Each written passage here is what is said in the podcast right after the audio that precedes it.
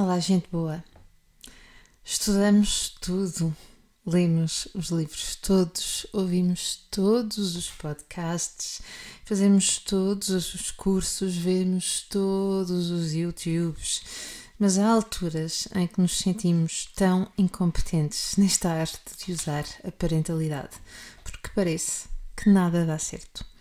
E ainda por cima ocorre que Há frases que nos são ditas, frases injustas até, como tanta coisa, tanta coisa, mas depois vai saber. Nada disso resulta, não é? Dá uma palmadinha, um castigo e o assunto estava resolvido. Vamos falar sobre isto?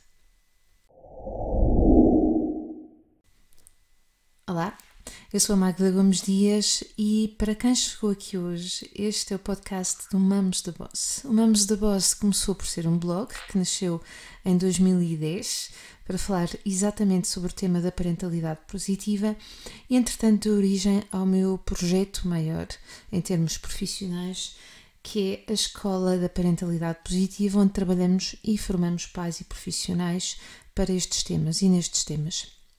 Se quiseres seguir-nos, procura-nos no, no Instagram em TheBoss, underscore boss ou em parentalidadepositiva.com.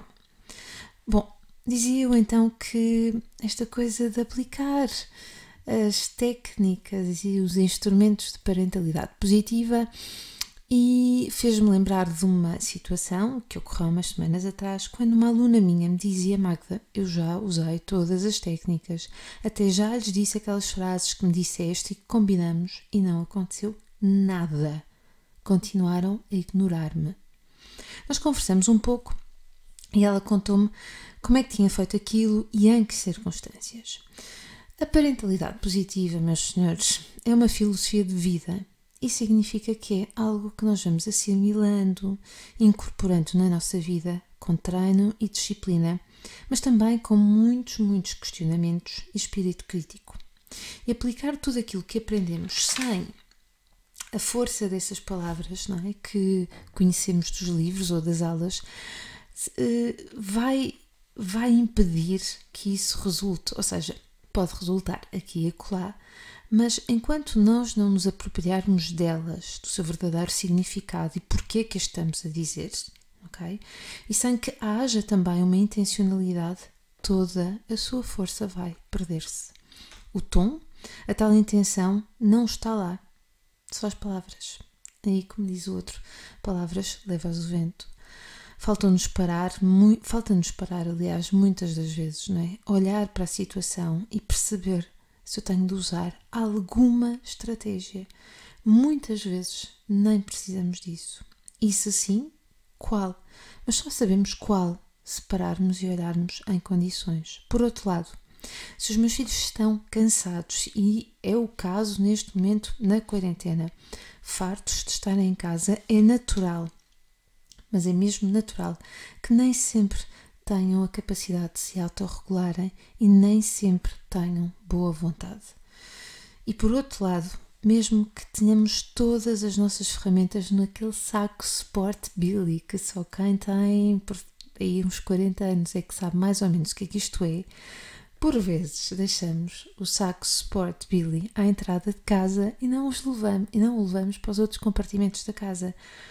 E então não fazemos uso de nenhuma estratégia. Conhecemos uh, uma série de dicas, mas também não fazemos uso de nenhuma.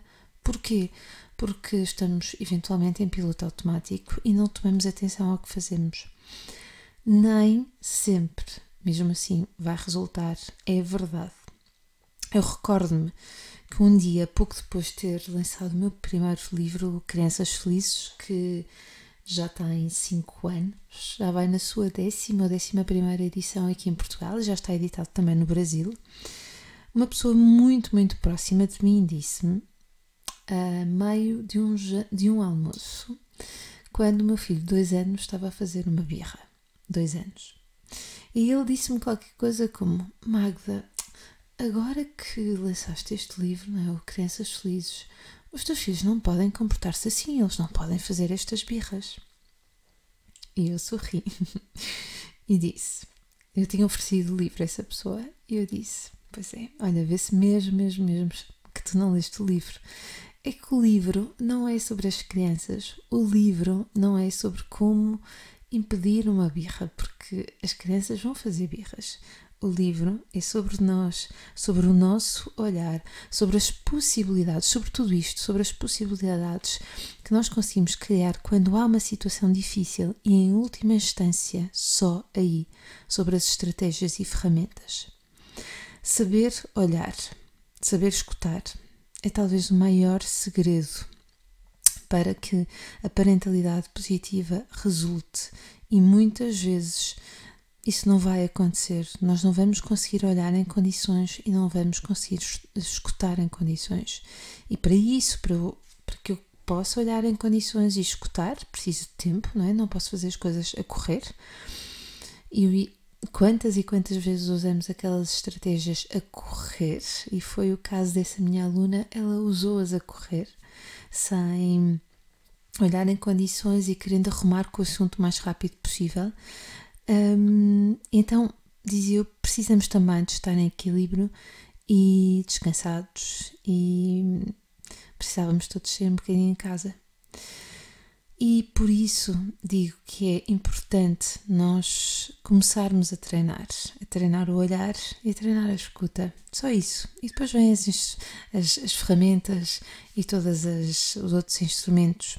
Começa a treinar a escuta e o olhar e vais ver o que é que começa a acontecer. Hoje também começa a primeira turma da certificação em parentalidade e educação positivas à distância.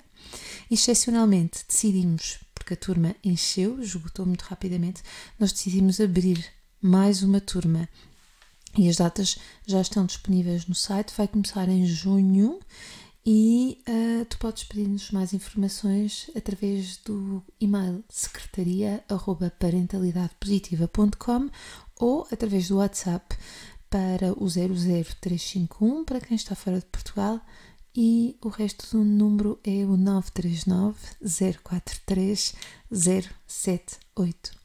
Gente boa, já sabes.